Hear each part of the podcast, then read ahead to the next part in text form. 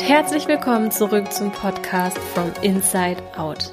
Gesund, glücklich und schön von innen nach außen. Der Podcast für alle Frauen, die ganzheitlich und nachhaltig mit ihrem Körper zusammenarbeiten möchten und sich von einengenden Ängsten befreien wollen. Mein Name ist Natascha, ich bin Ernährungsberaterin und Gesundheitscoach und befinde mich aktuell in der Ausbildung zur Heilpraktikerin für Ernährungsmedizin und Psychotherapie. Ich beschäftige mich seit knapp zehn Jahren intensiv mit den Themen Ernährung, Bewegung und Gesundheit und habe mit meinem speziell für Frauen entwickelten Coaching schon vielen Frauen dabei helfen dürfen, ein gesundes Essverhalten und einen ausgewogenen Lebensstil zu entwickeln. Mit diesem Podcast möchte ich noch mehr Frauen auf einem gesunden und nachhaltigen Weg unterstützen und ihnen helfen, mit ihrem Körper zusammenzuarbeiten und ihn zu verstehen. Ich wünsche dir ganz viel Spaß mit der nächsten Folge.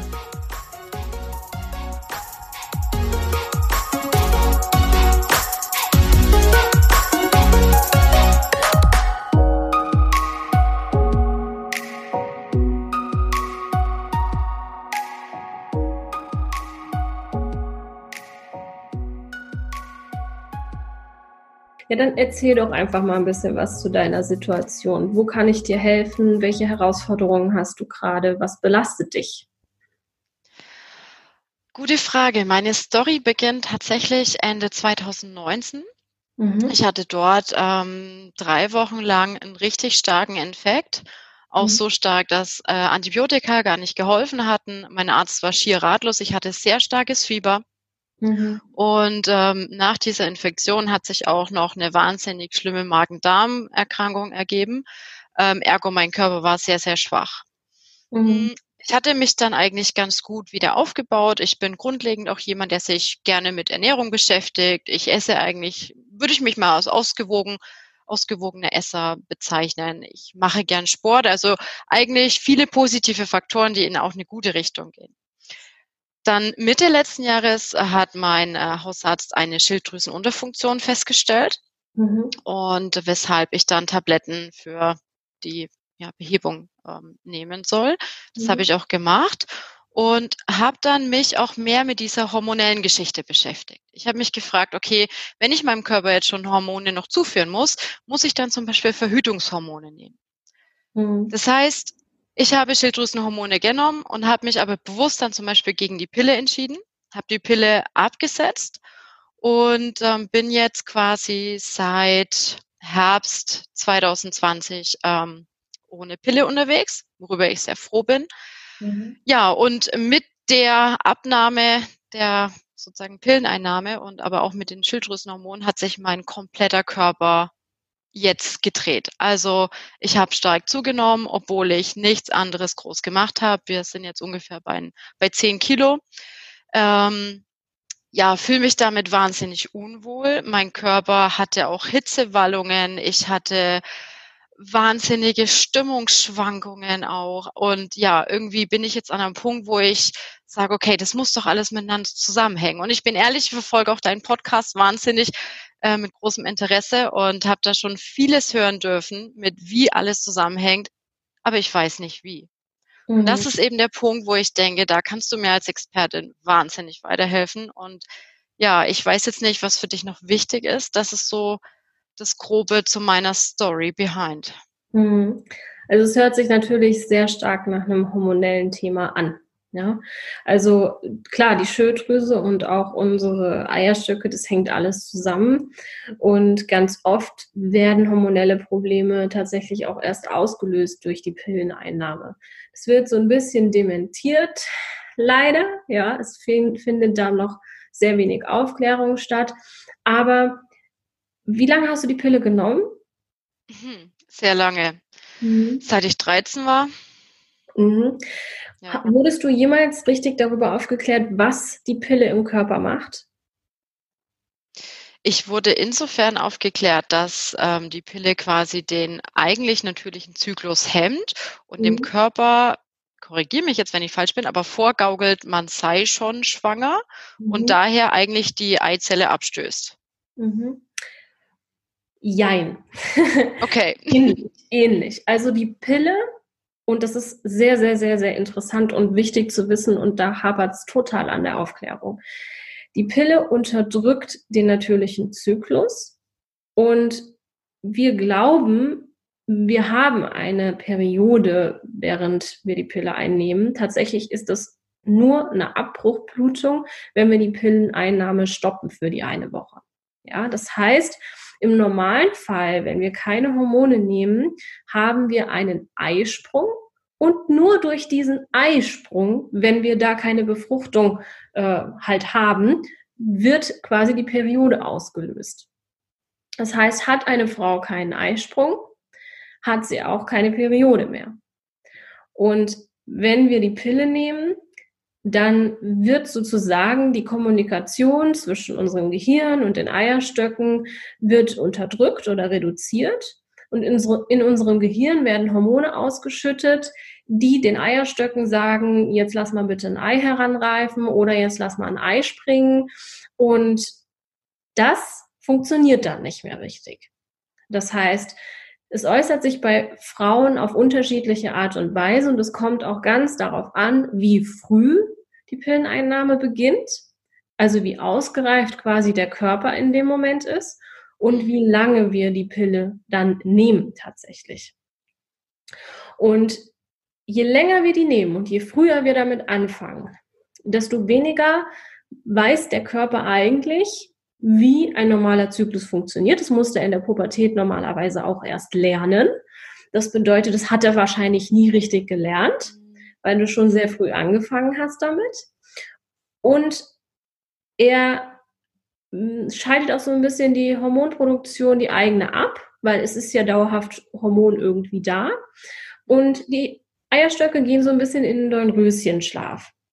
Das heißt, was ganz oft passiert ist, dass viele Frauen selbst, wenn sie dann die Pilleneinnahme, die Pause machen der Pille und ähm, ganz regelkonform alle drei Wochen die eine Woche Pause haben, kriegen viele Frauen tatsächlich auch dann kaum noch ihre Periode, weil der Spiegel von Hormonen im Körper so hoch ist und sich das auch im Gewebe anlagert, so dass noch nicht mal mehr eine Abbruchblutung stattfindet.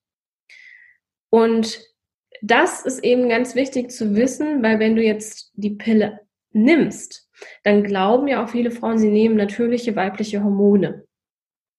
Und tatsächlich sind es eigentlich Medikamente mit hormonähnlicher Wirkung. Das heißt, das sind Chemikalien, die der Körper als Fremdkörper erkennt und die er auch entgiften möchte.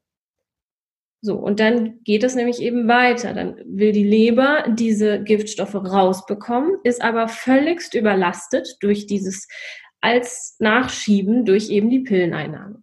Hm. Dann kommen noch die ganzen anderen Chemikalien hinzu, die wir so in unserem ja doch sehr unnatürlichen Lebensführung zu uns nehmen. Das muss nicht mal Rauchen und Alkohol sein. Das sind ja so die bekanntesten Giftstoffe oder Medikamente. Das fängt schon an mit Plastikweichmachern, mit Kosmetikern, mit ähm, Pestiziden, Herbiziden, Medikamenten aus Fleisch, Milchprodukten. Das heißt, unsere Leber ist total überlastet und dann macht die eins, die guckt, die priorisiert. Die überlegt jetzt, was ist wichtiger aus dem Körper zu schaffen. Und zuerst mal müssen die wirklich brenzlichen Giftstoffe aus dem Körper. Und alles, was sie nicht rausbekommt, steckt sie ins Fettgewebe. Und da ist es halt nicht aus dem Körper, es ist nicht ganz so schädlich wie im Blut, aber im Fett sendet es auch Signale an den Körper aus. Und der mhm. Körper spürt, dass da Fremdstoffe im, im, in, im Fettgewebe sitzen, die da eigentlich nicht hingehören. Und da haben wir jetzt zwei Faktoren. Wir haben einmal die, die Faktoren Hormone, weil auch die Eierstöcke wieder mit der Schilddrüse zusammenhängen. Ganz oft entsteht auch eine Schilddrüsenunterfunktion durch die Pilleneinnahme. Es entsteht auch, das habe ich jetzt bei einer Kundin ganz äh, extrem gemerkt, äh, ein Problem in der Blutzuckerregulation bei, bei manchen Frauen. Das wird ja auch durch okay. das Insulin ähm, reguliert. Da hat es auch eine Wirkung drauf. Das heißt, alle Hormone im Körper stehen irgendwie in Beziehung zueinander. Und wenn wir mit einem Verhütungsmittel in dieses wie Zahnrädchen ineinandergreifende System eingreifen, dann kann es. Bei Hormonen ist es immer so, nichts muss, alles kann, ja. Ähm, kann es eben zu Nebenwirkungen kommen, die auch das ganze System betreffen. Das heißt, die Schilddrüse fährt runter und wir haben ein geschwächtes Immunsystem, weil die Schilddrüse dafür verantwortlich ist, alle Zellen mit Energie zu versorgen. Macht die schlapp, sind die Zellen auch langsamer. Haben wir eine niedrige Körpertemperatur, was die, die Schilddrüse aufrechterhält, dann haben wir auch ein kaltes und geschwächtes Immunsystem. Und dann tauchen eben plötzlich Infekte auf und der Körper hat keine Selbstheilungskräfte mehr. Ja? Und das sind natürlich Szenarien, das hat nicht jede Frau. Ja, es gibt Frauen, die kommen jahrzehntelang mit der Pille wunderbar klar, die setzen die Pille ab und werden sofort schwanger. Aber das ist tatsächlich tendenziell eher ein Glücksfall, weil es immer mehr Frauen gibt, nicht per se nur wegen der Pille, sondern einfach wegen der gesamten Lebens Lebensführung, dass es irgendwann Konsequenzen hat. Sei es nur, dass nach der Pilleneinnahme die Gebärmutterschleimhaut sich nicht mehr richtig aufbaut und es zu Fehlgeburten kommt. Ja, weil einfach das Ei sich nicht mehr einnisten kann. Und das sind alles so Faktoren, dann denkt man natürlich nicht drüber nach, wenn man so früh die Pille nimmt. Die Pille wird natürlich auch gerne so früh an junge Mädchen verschrieben, ja. weil das das ist, was am wenigsten erklärt werden muss. Aber wir dürfen uns halt eben auch fragen, warum es immer mehr Menschen gibt, die mit solchen Problemen zu kämpfen haben. Und wenn du tatsächlich so eine unerklärliche Gewichtszunahme hast, dann spricht es immer dafür, dass in deinem System irgendwo Zahnrädchen nicht mehr richtig ineinander greifen. Dass die Kommunikation zwischen den Zellen nicht mehr richtig stimmt und zwischen den Hormondrüsen auch nicht mehr richtig stimmt. Und jetzt gehen natürlich Ärzte her und geben Hormone, wie jetzt in deinem Fall der Schilddrüse, aber meistens ohne zu hinterfragen, warum hat denn die Schilddrüse ein Problem? Weil das der Schulmedizin zu aufwendig ist, das ganze Thema ganzheitlich zu betrachten, weil das würde bedeuten, den Patienten wirklich auf allen Ebenen zu begleiten, begleiten zu müssen und auch sich einzugestehen, dass es das Thema nicht nur mit Medikamenten zu regeln ist, sondern Medikamente ganz oft das Problem nur nach hinten rausschieben, weil die Ursache dieses Problems ist ja nicht behoben und die kommt an anderer Stelle auch gerne wieder raus. Hm. Ja. ja. So. Und da müsste man also hergehen und müsste jetzt den Patienten erstmal fragen, wie ernähren sie sich denn? Stimmt da die Basis? Ne? Denn zum Beispiel eine Schilddrüsenunterfunktion entsteht bei ganz vielen einfach durch eine jahrelange Fehlernährung. Und ich erinnere mich an meine Wettkampfzeiten, wo wir drei, vier Monate Hardcore-Diät gehalten haben, den Körperfettanteil auf unter zehn Prozent gesenkt haben. Da hat jede Athletin eine Schilddrüsenunterfunktion, weil das eine ganz normale physiologische Anpassung des Körpers ist. Der sagt sich nämlich, zu wenig Energie, kommt da oben rein, zu viel Verbrauch. Also müssen wir irgendwo am, am, an der Stellschraube drehen, dass wir nicht mehr so viel Energie verbrauchen. Mhm. Wenn sie nicht ruhig hält, müssen wir halt die Schilddrüse nach unten regulieren, weil die hält halt den Energieverbrauch hoch. Ja? Und deswegen wäre das schon erstmal die Basis, zu fragen, bevor ich überhaupt ein Schilddrüsenmedikament gebe, ernähren Sie sich denn auch richtig? Beziehungsweise essen Sie genug? Das passiert bei 99,9 Prozent der Fälle leider nicht. Ich sehe das ja immer auch bei meinen Frauen. Und was wir zum Beispiel immer machen, bevor wir die Betreuung anfangen, wir messen, messen immer Temperatur und gucken uns erstmal den Status quo an. Und in sehr, sehr vielen Fällen, wenn es nicht eine krankhafte Ursache für diese Schilddrüsenunterfunktion gibt, hm. steigt alleine nur durch die richtige Ernährung und Nährstoffversorgung die Schilddrüsenfunktion wieder nach oben. Dann hast du einen besseren Stoffwechsel, eine bessere Fettverbrennung und du nimmst halt nicht mehr auf unerklärliche Art und Weise zu. Das ist unfassbar schwierig bei sich selbst, wenn man keine, keine, kein Hintergrundwissen hat, die Ursache zu finden. Ja. Das ist auch nicht deine Aufgabe, weil du kannst es gar nicht wissen. Ja? Und da werden viele Frauen sind dann verzweifelt und dann fangen sie mit Diäten an, weil natürlich du fühlst dich jetzt nicht wohl, du hast auf einmal zugenommen. Ja? Und dann gehst du auf Problem, äh, Ursachenforschung, beziehungsweise nein, wir, wir gehen ja tendenziell eher mal da, dahin, irgendwie das Gewicht wieder zu reduzieren, aber nicht tatsächlich die Frage zu stellen, warum ist das Gewicht jetzt da? Das heißt, die schnellste Lösung wäre eine Diät. Ne, um jetzt irgendwie einfach mal ganz schnell diese, diese, dieses Gewicht loszuwerden, was einem so ein Unwohlsein macht. Tatsächlich ist es dann kontraproduktiver, weil es löst noch mehr Stress im Körper aus, es fährt das Immunsystem noch weiter runter. Und selbst wenn du es schaffst abzunehmen, holst dich spätestens danach wieder ein. Mit so ein bisschen mehr Gewalt wahrscheinlich, wie vorher das Problem war, weil das Problem vergrößert wird. Hm. Und ich meine mich zu erinnern, du hattest auch so ein bisschen Probleme mit einer Fettverteilungsstörung dann, ne? Ja, genau. Das, also ich war dann, also ich muss dazu sagen, ich war noch nie jetzt super gärtenschlank. Ich habe immer eine recht muskulöse, ich sag mal kompakte Figur äh, mit eigentlich auch normal weiblichen Kurven. Und ähm, habe viele Jahre lang auch Kraftsport betrieben, beziehungsweise karnevalistischen Tanzsport, also Hochleistungssport. Ich war mhm. immer auch äh, recht kräftig hinsichtlich der Muskulatur. Und daher sind auch meine stämmigen Oberschenkel, nenne ich es mal, nie so richtig aufgefallen, weil man hat viel Muskeln gehabt, man war sehr aktiv. Und ja, ähm, irgendwie ist das halt jetzt noch extremer geworden und ich habe eben auch so kleine Knötchen festgestellt und mir dann mich gefragt, okay, so normal ist das irgendwie nicht. Und dann mhm. war ich eben auch bei einem Spezialisten und der hat dann meine Ströme gemessen und hat eben ja festgestellt, dass ich ähm, die klassische Fettverteilungsstörung habe. Mhm. Also das heißt Fettanlagerung vorzugsweise in den Oberschenkeln. Mhm. Und das ist halt eben auch ganz spannend, weil das eben ganz oft auftritt bei Frauen, die schon solche Probleme in andere Richtungen zeigen.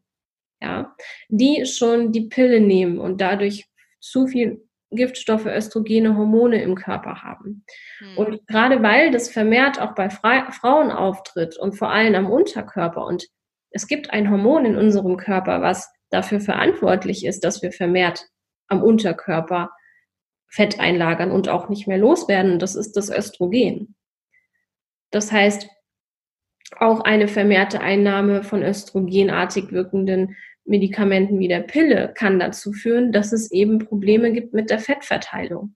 Und man weiß ja noch nicht die richtigen Ursachen, weil sie meiner Meinung nach auch, es gibt nicht die eine Ursache. Ein Lipidem ist für mich eine Erkrankung, die entsteht aus ganz vielen viel verschiedenen Faktoren, die sich dann eben verstärken, ergänzen und verstärken. Ich bin da auch keine Expertin für, aber das ist eigentlich das, was ich nach meinem Kenntnisstand so für mich herausfinde. Es ist eine Fettverteilungsstörung am Unterkörper, was bei Frauen vorrangig vorkommt, was für mich ganz stark auf eine Östrogen-Thematik hinweist und was auch auffällig ist, ist, wenn man sich Berichte dazu anhört, dass viele Frauen, es gibt ja dann irgendwann auch Schmerzen, ja, dass viele Frauen berichten, dass die Schmerzen sich deutlich reduzieren, wenn sie zum Beispiel darauf achten, sich vermehrt basisch zu ernähren und auf entzündungsfördernde Lebensmittel zu verzichten. Ja, entzündungsfördernde Lebensmittel, Junkfood, Süßigkeiten, Zucker, Weizen, Milch, alles, wo man heute weiß, da sind eben entzündungsfördernde Stoffe drin. Und da kann man zumindest die Schmerzen reduzieren und dafür sorgen, dass sich das nicht verschlimmert, das Problem. Denn was ich beobachte, auch ganz viel auf, auf Instagram, es gibt ja ganze Bewegungen, die sich mit diesem Lipidem beschäftigen, hm. dass viele Frauen dann so das Gefühl bekommen, da ist jetzt sowieso Hopfen und Malz verloren. Ich habe jetzt diese Erkrankung, ich kriege sowieso Fetteinlagerungen am Oberschenkel, dann ist es jetzt eigentlich auch egal, was ich mache. Dann kommen noch emotionale Probleme dazu und dann wird sich sozusagen gehen gelassen aufgrund der Di Diagnose. Was ich immer mit auf den Weg gebe, selbst wenn du es nicht mehr los wirst, du kannst dafür sorgen, dass es nicht so schnell schlimmer wird. Du kannst dafür sorgen, dass du gut damit leben kannst. Und du kannst sogar dafür sorgen, dass durch, durch dein Verhalten die Symptome erträglicher sind. Hm. Und das ist eben ganz wichtig, was ich dir mit auf den Weg geben will, dass, dass du einfach dem die, dass du einfach nicht aufgibst, dass du versuchst zu begreifen, dieses ganze Konstrukt zu verstehen oder dir auch jemanden zur Seite stellst, der dieses Konstrukt versteht und dir helfen kann, mit diesen Themen umzugehen. Mhm. Ja, und das ist eben es gibt auch noch andere Themen, die dahinter stehen können. Man kann natürlich dann auch mal nach Infektionskrankheiten suchen. Das mache ich mit meinen Kundinnen auch immer. Die kriegen dann von mir den Auftrag, du gehst jetzt mal mit dem und dem und dem bitte zum Arzt und lässt gewisse Werte abnehmen. Ja, und da haben okay. wir schon einiges gefunden. Ja, also ich habe schon bei sehr, sehr vielen Patienten auch durch mein Anraten ähm, ich darf ja keine Untersuchungen machen. Ich bin kein Arzt, noch bin ich auch keine Heilpraktikerin. Aber ich kann halt hergehen und sagen, ich schätze, in dem und dem Bereich ist ein Problem. Du gehst jetzt bitte zum Arzt, du suchst dir einen Arzt, der dafür empfänglich ist und lässt bitte gewisse Werte testen. Und wir haben schon wirklich oft was gefunden. Und das wäre nicht passiert, wenn da nicht jemand dahinter gestanden hätte, der gesagt hat, du lässt dich jetzt ja. nicht abwimmeln, du gehst jetzt zum Arzt und lässt genau die und die Werte testen und wir suchen so lange einen Arzt, bis wir einen haben, der das macht. Mhm. Ja, da ja, gibt klar. man halt natürlich einfach auf, wenn man schon bei zehn Ärzten war und die immer wieder sagen, sie haben die Erkrankung, sie müssen damit leben, sie können, wir können da nichts machen.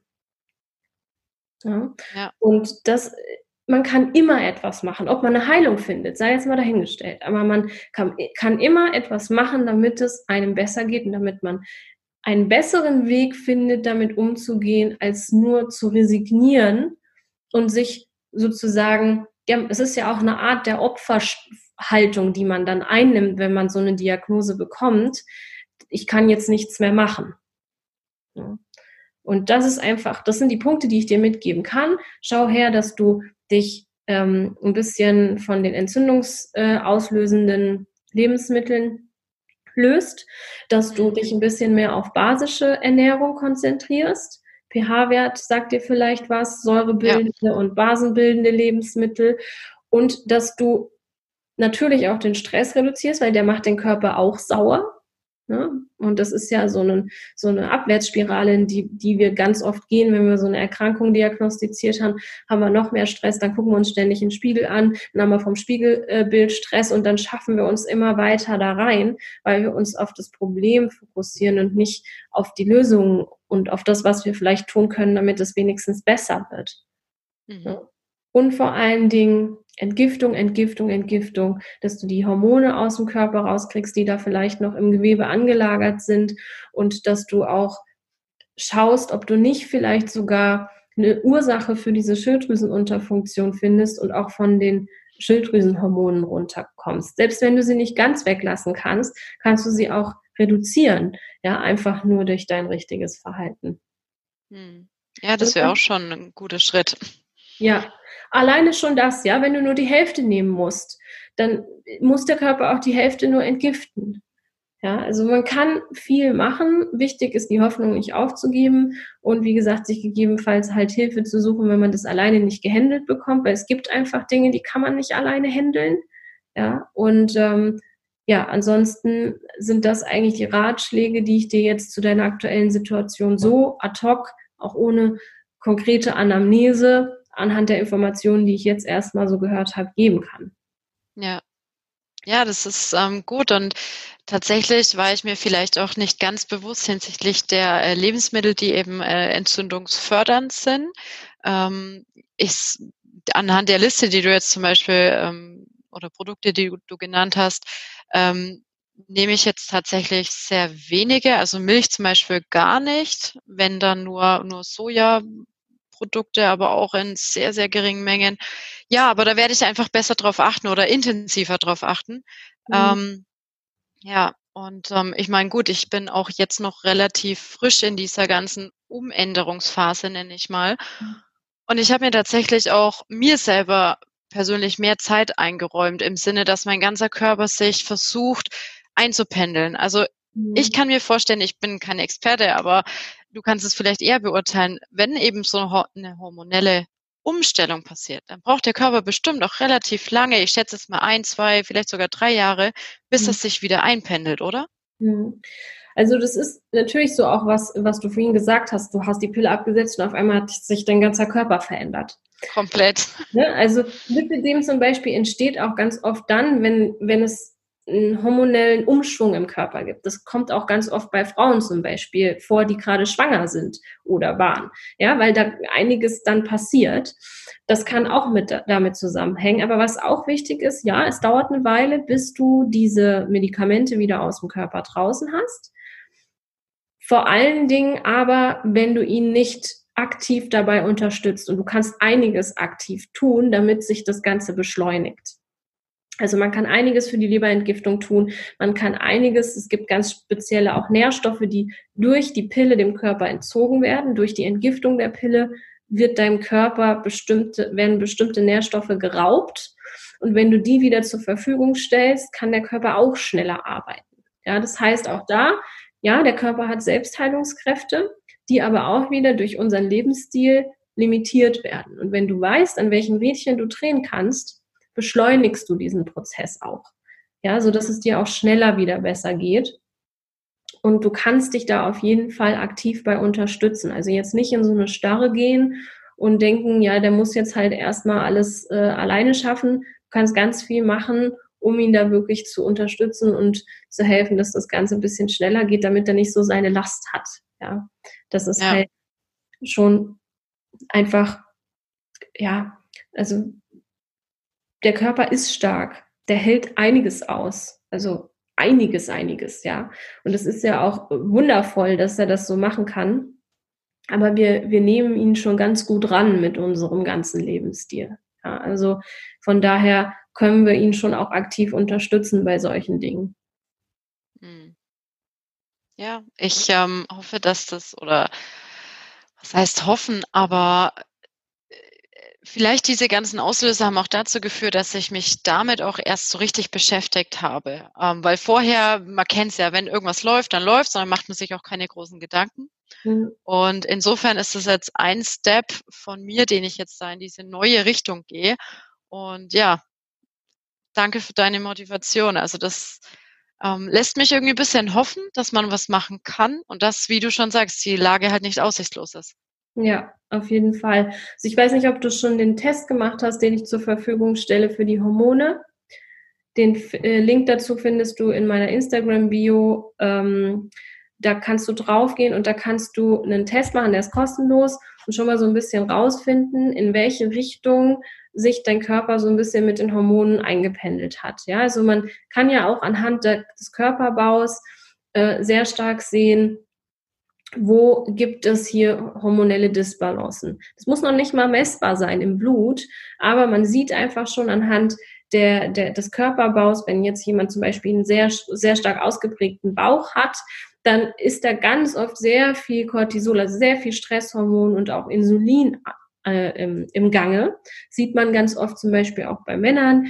Da sagt man ja gerne Bierbauch zu. Das liegt aber einfach daran, dass der Körper sehr viel mit dem Thema Insulin beschäftigt ist und Cortisol, also Stress, ja, Blutzucker und Stress. Und anhand bestimmter Symptome und des Körperbaus kann man dann schon mal sagen, das ist mal so eine Richtung, in die du gucken kannst. Ja, also mhm. da geht es nicht per se darum, dass du jetzt eine Hormonstörung hast, die irgendwie schon krankhaft ist, aber das zeigt dir schon mal an, guck mal in die und die Richtung und wenn man das frühzeitig macht, und das ist ja das Schöne dabei, wenn sich frühzeitig solche Symptome zeigen, kann man noch ganz viel machen, dass das Kind nicht, gar nicht erst in den Brunnen fällt.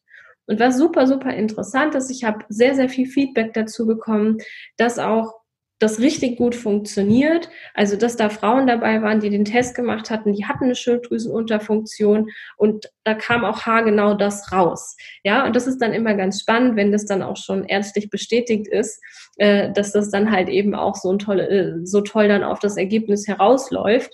Und deswegen, das kann ich dir mal empfehlen. Da gehst du auf den Link in meiner Bio äh, bei Instagram und machst einfach den Test mal.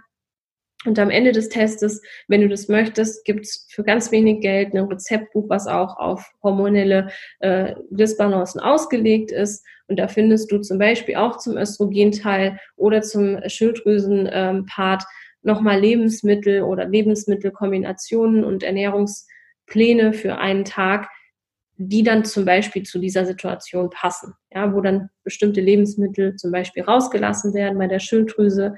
Wenn man weiß, dass zum Beispiel Soja bei manchen Menschen die Schilddrüse noch mehr blockiert in ihrer Arbeit, dann findest du das in, in dem Plan und kannst dich da so ein bisschen dran orientieren und findest da vielleicht auch eine Hilfestellung, wie du die Ernährung ein bisschen besser gestalten kannst. Okay, super. Danke für den, für den Tipp und für den Hinweis. Um, ähm, werde ich gerne probieren.